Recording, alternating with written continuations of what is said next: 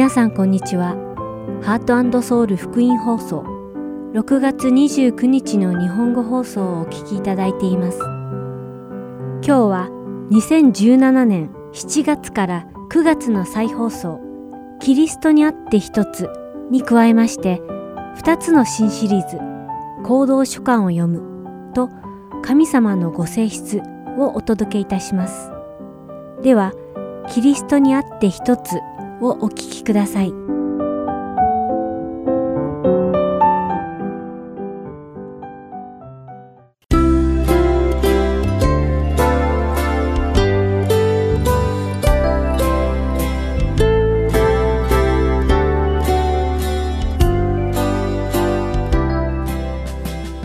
皆さんこんにちは。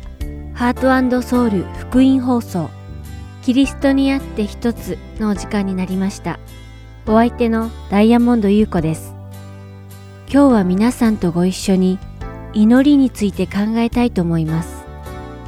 私たちは祈ることで神様に頼り、よりすがり、そして神様の御心を知ることができます。祈りは私たちの心にある思いを神様に打ち明けると同時に、神様が私たちに用意されたご計画や神様の御心を私たちが学ぶことができる術でもあります。ですから、祈りとは神様との会話であり、そしてつながりでもあるのです。私たちは自分たちの必要なものを主に求め、私たちの望みや希望を主との会話である祈りを通して神様に伝えます。私たちがこのように神様に祈り、待っていた答えがとうとう与えられた時の感激は、今までに感じた幸せや喜びとは比べられないものです。このような時、私たちは神様を崇め、往々にして神様が起こした奇跡を人に伝えます。しかし、それとは逆に、もし私たちの願いや希望を祈りによって神様に伝えたにもかかわらず、祈りの返答がなかったり、私たちの人生が望み通りにいかなかった場合、私たちはどう思うのでしょうか？ある友人は自分の祈りが神様に応えてもらえなかったと言ってとても落胆してしまい、もう神様を信じないと私に言いました。もし信じている神様があなたのすべての祈りに応えてくださらなかったとき、皆さんはどのように受け取られますか？私がまだ駆け出しのクリスチャンだった頃、私はテサロニケ人への手紙第1、5章17節から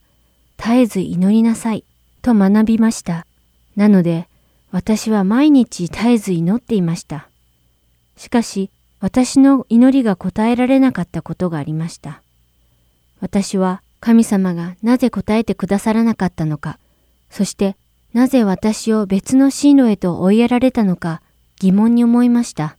そしてそれらの疑問は次第に不満へと変わっていったのです。その後、私がちょうどヤコブの手紙に目を通していた時です。ヤコブの手紙4章3節がことさら私の目を引きました。それは次のように書かれていました。願っても受けられないのは自分の快楽のために使おうとして悪い動機で願うからです。それまでの私は、絶えず祈りなさい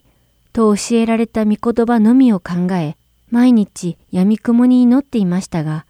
この時初めて自分の私利私欲や快楽のためでなく絶えず祈ってみました。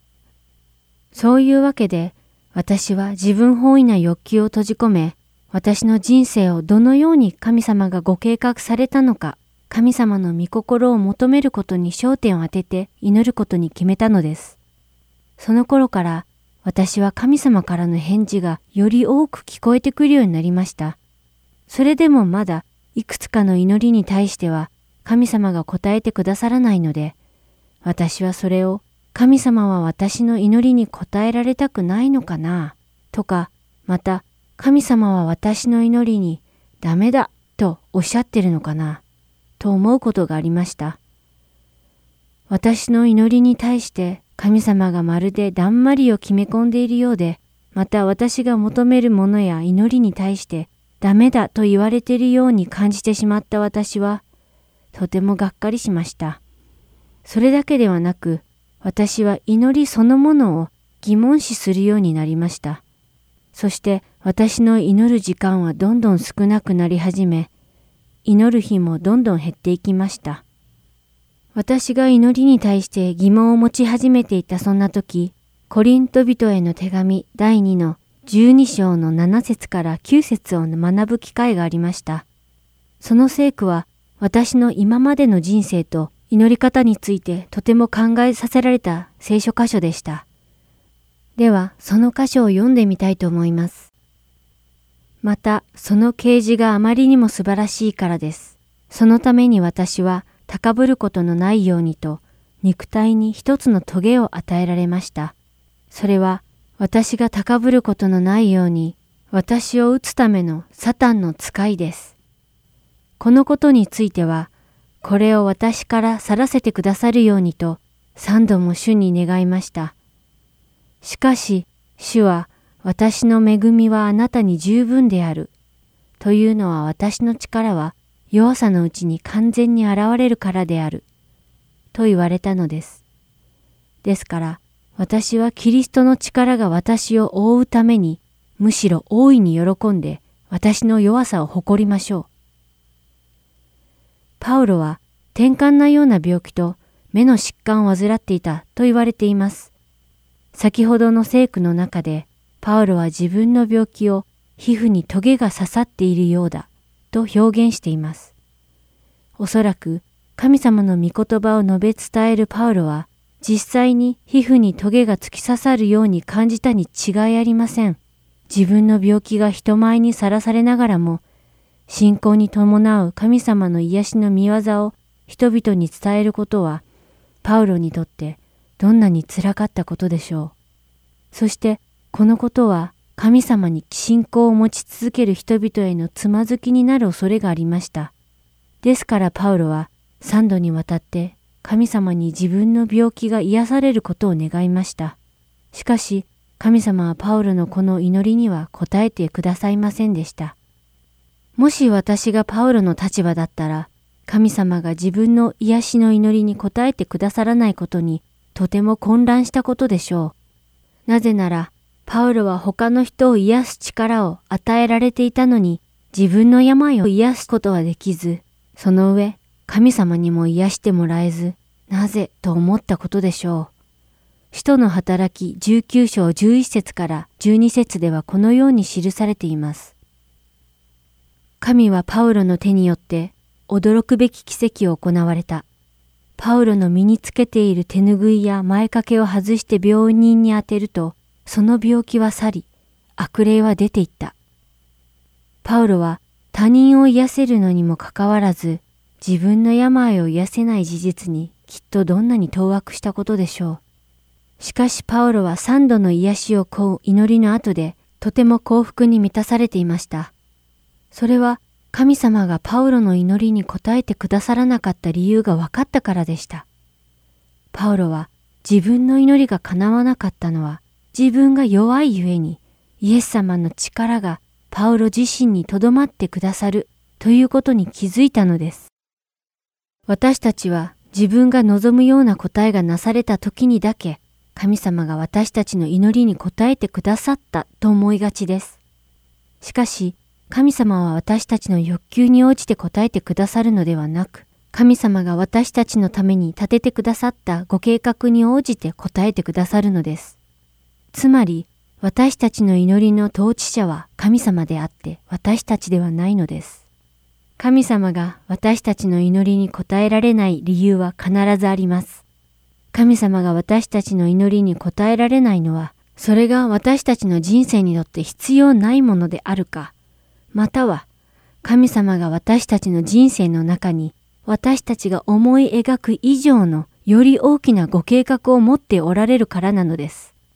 神様はパウロの病気をただ単に取り除くといった答え方はされず、むしろパウロの弱さを用いてキリストの力で彼を覆うという素晴らしいご計画を持って答えられたのです。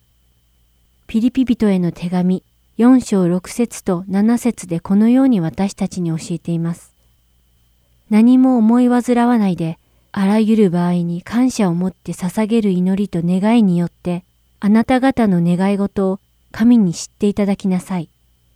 そうすれば、人のすべての考えに勝る神の平安があなた方の心と思いをキリストイエスにあって守ってくれます。私たちは皆神様に対してこのような信仰を持たなければいけません。なぜならば神様は私たちに最高のものだけを願っておられるからです。イエス様が私たちの祈りの頭としていてくださることを念頭に絶え間ない祈りと喜びが私たちと共にあることを祈ります。これで今回のキリストにあって一つ終わります。最後までお付き合いいただきありがとうございました。それではまた来週。さようなら。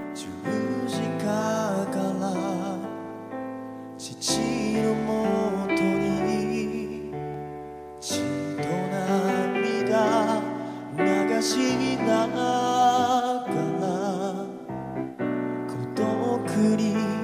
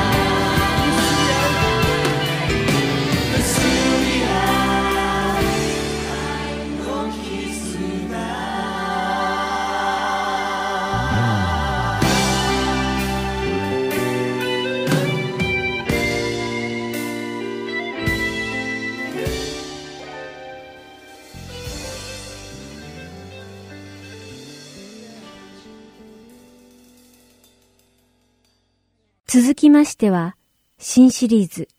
行動書簡を読むをお聞きください。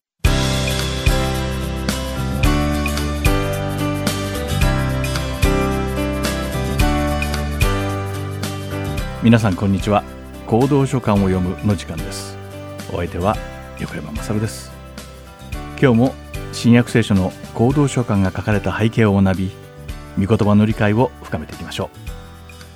さて前回まで2回にわたってパウロがどのようにコリントにたどり着き福音を説いたのかをお話ししました。そしてコリントという町についても学びました。今回は行動書簡であるコリントビテの手紙第一について学んでいきましょう。まずパウロがエペソに滞在している時に届いたどのようなニュースが彼にこの手紙を書かせるに至ったかを調べてみましょう。前回もお話ししたようにコリントは香港やニューヨークや横浜のような港町でした。そして交易の中心として発達した町でした。たくさんの人がコリントで商品を売るために遠くからやってきていました。そしてその交易によってコリントの町は裕福になりみだらな風俗が蔓延してしまったのです。町の市場に出かける前にコリントの人々は神殿に行って生贄を捧げるのが常でした。そのためにコリントには神々を礼拝して祝福を受けるためにたくさんの神殿がありました。そしてキリスト教の教会ができ始めると問題が起こったのです。それは主に教会で偶像に捧げた供物を食べること。みだらな性行為を行うこと。結婚に関する問題。クリスチャン同士で訴訟を起こすことなどでした。またその他にも霊的な賜物を乱用する問題もありました。多くの聖書学者たちはコリントの教会で起きた問題は現代の教会にも起きていると指摘しています。コリントの教会で起きた問題の原因はイエス様を信じて教会に来たのにそれまで生きてきた世俗的文化を捨てきれなかったことでした。そしてこれは全くそのまま現代の教会にも当てはまることなのです。このような多くの問題に直面したコリントのクリスチャンたちは当時エペソにいたパウロに宛てて手紙を書きます。そしてその手紙を読んだパウロは一つ一つの問題に対する答えを書いた返事の手紙を自分の手で送りました。多くの聖書学者はパウロは少なくとも4通の手紙をコリントの教会に宛てて書いたのではないかと言っています。そしてその4通のうちの2通が残り新約聖書に記されたのです。では次にコリント人への手紙第一に書かれた内容を見ていきましょう。クロエの人々を通してパウロはコリントの教会のメンバー同士でいさかいが起きているという報告を受けました。それは教会の中である者たちは使徒パウロにつきまたある者たちはアポロにつきその他にはケパについた者もいればキリストについた者もいるということでした。彼らはそれぞれのグループに分かれてしまいお互いに争っていました。その原因はコリントのクリスチャンがキリストに従うのではなく、それを伝道している人に焦点を当ててしまったことでした。パウロやアポロについた人々は感情的になって自分の好みに合った伝道者に従っていたのです。例えば、パウロの教えによって福音を受け入れた人は、パウロに親しみを覚えてしまいます。そして同じようにアポロから教えを受けた人たちはアポロに親近感を感じてしまうのです。福音の伝道者と信仰を受け入れた人たちの間に愛のある関係が築かれるのは良いことです。しかし、この関係が親密になりすぎて神様が中心であるはずの信仰を外れてしまうと人間を中心とした考えに陥ってしまうのです。大切なのはイエス・キリストやイエス様の福音であり、パウロでもアポロでもないのです。そしてこのような考えを改めるためにはパウロが述べているように教会のリーダーというのはクリスチャンが信仰を持つために神様がそのリーダーの器に応じて選ばれた道具に過ぎないということを忘れないようにしないといけないのです。パウロが種をまき、アポロが水をやりました。しかし、唯一神様だけに信仰の種を芽吹かせ、それを育てることがおできになるのです。コリントビデの手紙第1の第3章23節でパウロは、そしてあなた方はキリストのものであり、キリストは神のものです。と述べています。誰でも人間を誇ってはならず、神様のみを誇り、神様のみに仕えなければならないのです。パウロはコリント人に十字架の霊に従うことを懇願しています。そしてそのために彼らにテモテを送り、本当のクリスチャンとはどのようであるべきかをテモテの姿を見て例として学んでほしかったのです。その後、パウロは教会で行われている問題となることを一つ一つ取り上げました。コリント人への手紙の第5章でパウロは性的にみだらな行いをしているクリスチャンの問題に対する間違った扱いを指摘しています。また第6章では教会のクリスチャンたちがお互いの不満を教会内で解決せずにこの世の習わしのように訴え合っていることを指摘しています。またパウロは彼らが娼婦と関係を持つために自分たちを清く保たない理由を合理化していることも指摘しています。パウロは特定の事件も指摘しています。ある人が自分の父の妻と寝て心筋相関の罪を犯したことを挙げています。パウロはこのような違法人の社会においても許されない罪を神様の民であるはずのクリスチャンが犯したことに対して非常に苛立っていました。またそのようなことが起こらないように教会が教育せずまたそれが起こることを許してしまった教会を叱り責めています。パウロは裁きを下すことで肉体は破壊されてしまうけれどその霊は救われるかもしれない。だからその人を教会から除名すべきであると述べています。パウロはこのように肉体的な罪を犯した人に対する教会からの懲戒の必要性を説いています。教会がこの人に下す懲戒によってこの人の魂が救われるためであると言っているのです。もし教会がこのような懲戒を行わなかった場合は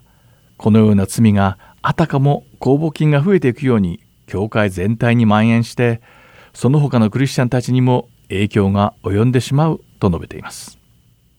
そしてパウロは教会の中のある人たちがお互いの不平不満を教会の外のこの世の裁判所に持ち込んでいることを指摘しました。パウロはクリスチャンはイエス様と一緒にこの世に裁きを下すべきであるのに神様の民としての立場を忘れてこの世の裁判に不満の相手の裁きを任せることは恥ずべきことだと言っています。またクリスチャン同士で訴訟を起こすことは福音の伝道の妨げとなり神様の名を恥ずかしめてしまうためクリスチャンとしての敗北であるとも指摘しています。このような霊的な敗北を喫するよりも悪いことをされてもそれに耐えてあえて騙される方がましであるとも言っています。またコリントの教会の中には売春婦を買うことは大きな問題ではないと考える人がいました。性的な欲求を満たすことは空腹を満たすことと同じであると主張して自由に売春婦との関係を持っていました。これに対してパウロはコリントビデオの手紙第1の第6章13節で体は不貧困のためにあるのではなく主のためであり主は体のためです。と言っています。クリスチャンはキリストの体の一部となるのでもし売春婦と関係を持つのならばキリストの体を売春婦の体にしてしまうのだと述べています。彼らの体は神様の体となったので神様の栄光のために自分の体を使うべきなのだと言っています。この後パウロはクリスチャンは偶像に捧げた肉を食べてよいかどうかという質問に答えています。当時ギリシャやローマの神々を祀った神殿では動物の生贄はその象徴的な部分だけを捧げて燃やされ残りの部分はそれを捧げた人と神殿の司祭たちとの間で分けていたのです。時折人々はこういった生贄の残りの肉を使って宴会の料理を作り友人を招いていました。そしてそのような宴会は大体の場合異教の神殿で開かれていました。また司祭たちの中にはこのような肉を市場に売る者もいました。神殿に捧げられたそのような肉を食べることはコリントのクリスチャンたちには許されていたのでしょうか？クリスチャンは異教徒の神殿で行われる生贄の宴会に出席してもいいのでしょうか？この質問に答えてパウロは偶像に捧げられた肉を食べること自体には問題はない。全てのものは神様によって与えられ神様は全てを犠牲にしてくださったのでこのようなものでも食べても問題とならない。しかし一つだけ問題となるのはもしこのような肉を食べることがコリントのクリスチャンたちのつまずきとなるのであればもうずっと一切肉を食べないでいる方が良いと言っています。信仰の強い者たちは愛を持って行動し信仰の弱い者たちのつまずきになるべきではないと釘を刺しているのです。パウロは食べるのであれ飲むのであれ何をするにも神様の栄光のためにそれを行いなさい。と述べています。ご自分の命を私たちのために差し出してくださったイエス様の足跡に従って歩むことでパウロは彼らを救うために状況に応じて臨機応変にユダヤ人のようにも違法人のようにもなりました。そしてこのパウロの例に倣ってコリント人たちはキリストにある兄弟たちのつまずきにならないように行動し全ての行動が教会に徳をもたらすようにしなさいと言っているのです。さて今回の行動書簡を読むはここまでです。次回はコリントの教会に宛てて書かれた書簡をもう少し深掘りしていく予定です。ではまた来週行動書簡を読むでお会いしましょう。お相手は横山まさるでした。さようなら。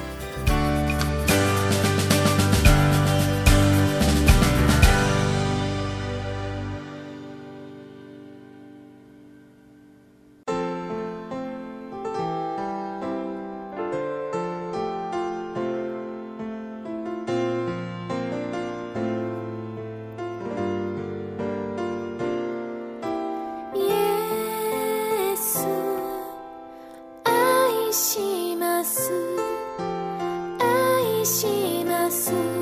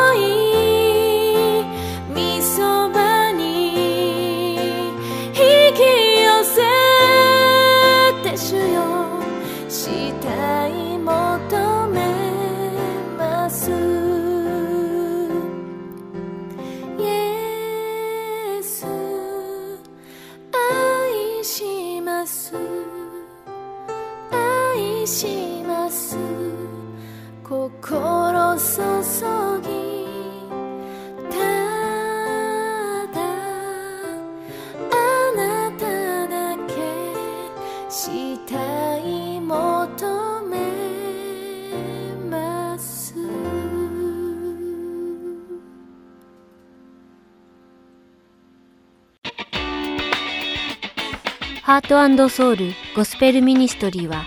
日本人の方で韓国語のできるボランティアの方を募集しています。私たちの活動にご協力していただける方は、ぜひハートソウルまでご連絡ください。電話番号602-866-8999または heartandsoul.org at gmail.com heartandseoul.org at gmail.com までよろしくお願いいたします。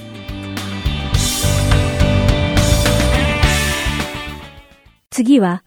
神様のご性質をお聞きください。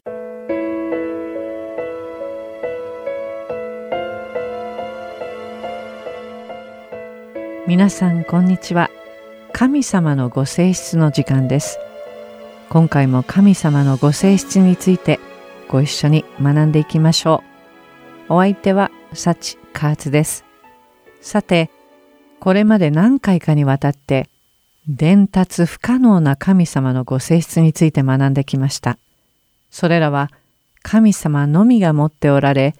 私たちには共有することができないご性質でした。そしていよいよ今週から何回かにわたって13の伝達可能なつまり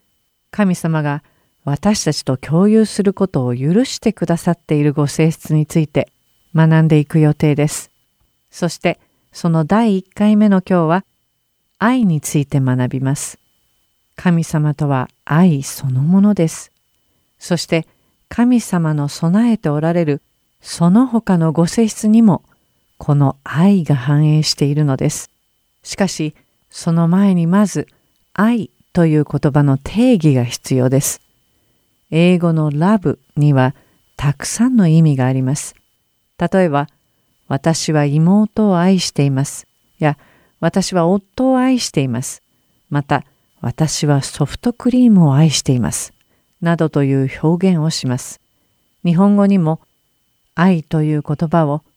趣味のゲームをこよなく愛しているなどと使う場合はありますが、あまり一般的な表現ではありませんね。しかし、初期のキリスト教会で使われていたギリシャ語には、友人を愛する愛、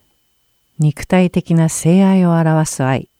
そして家族愛を表す愛など、それぞれの愛に対して違った言葉が使われていました。神様が私たちに与えてくださり、それを受けた私たちが他人と分かち合える愛は、アガペというギリシャ語で表され、無条件の愛という意味を持っています。このアガペは、その人の悪いところも良いところもすべてあるがままに受け入れる愛です。たとえその人から傷つくようなひどいことを言われても、その人を愛するというのがこのアガペなのです。ヨハネの手紙第一、4章8節から9節でヨハネはこう書いています。愛のないものに神はわかりません。なぜなら神は愛だからです。神はその一人子を世に使わし、その方によって私たちに命を得させてくださいました。ここに神の愛が私たちに示されたのです。つまり神様が無条件のアガペという愛を私たちに惜しみなく注いでくださるとき、私たちはその愛を私たちの周りの人々と分け合うことができるのです。イエス様は弟子たちにヨハネの福音書13章34節であなた方に新しい戒めを与えましょう。互いに愛し合いなさい。私があなた方を愛したように、あなた方も互いに愛し合いなさい。と言われています。また、マルコの福音書12章28節で立法学者たちがイエス様にすべての命令の中でどれが一番大切ですか？と質問したとき30節31節でイエス様は心を尽くし思いを尽くし知性を尽くし力を尽くしてあなたの神である主を愛せよ。次にはこれです。あなたの隣人をあなた自身のように愛せよ。この二つより大事な命令は他にありません。と答えられました。人間は神様に逆らい罪を犯しました。神様は私たちを裁き、罰してすべてを滅ぼすこともおできになったのです。しかし神様は無条件の愛、アガペを備えておられるため、私たちを憐れみ、恵みを注ぐ手段を築かれ、私たちを許してくださいました。ですから、私たちも他人と接するときには、神様からいただいた無条件の愛、アガペで人を愛することが可能なのです。今日も最後に皆さんと一緒に聖書の御言葉を分かち合って終わりたいと思います。ヨハネの手紙第一4章16節そして19節から21節をお読みします。私たちは私たちに対する神の愛を知り、また信じています。神は愛です。愛のうちにいる者は神のうちにおり、神もその人のうちにおられます。私たちは愛しています。神がまず私たちを愛してくださったからです。神を愛すると言いながら兄弟を憎んでいるならその人は偽り者です。目に見える兄弟を愛していない者に目に見えない神を愛することはできません。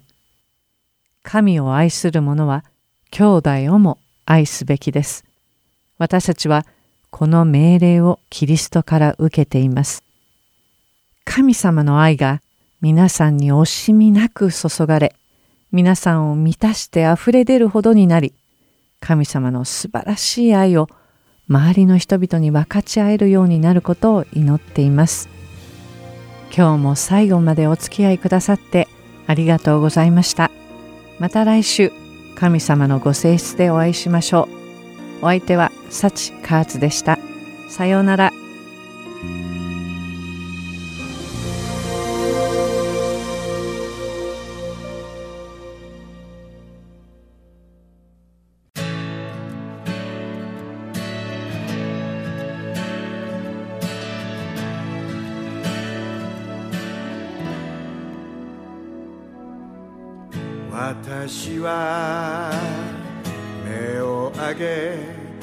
山を見上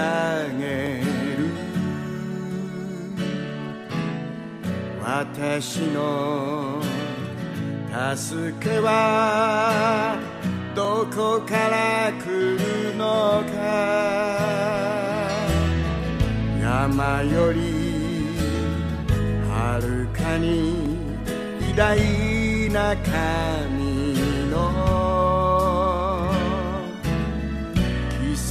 と期待し賛美を捧げる。私は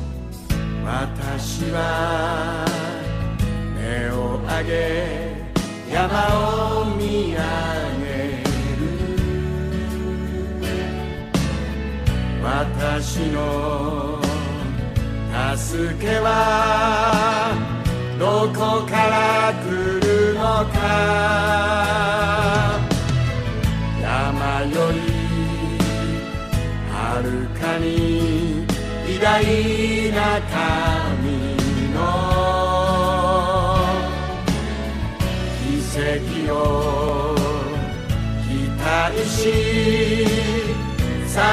美を捧げる。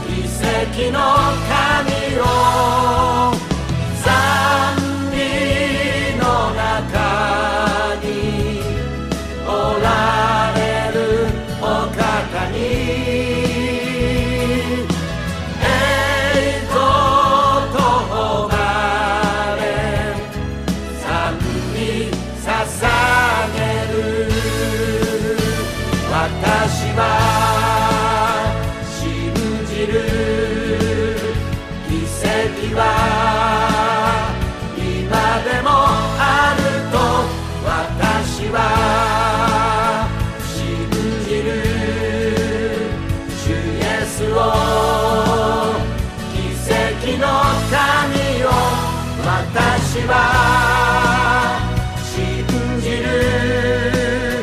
奇跡は今でも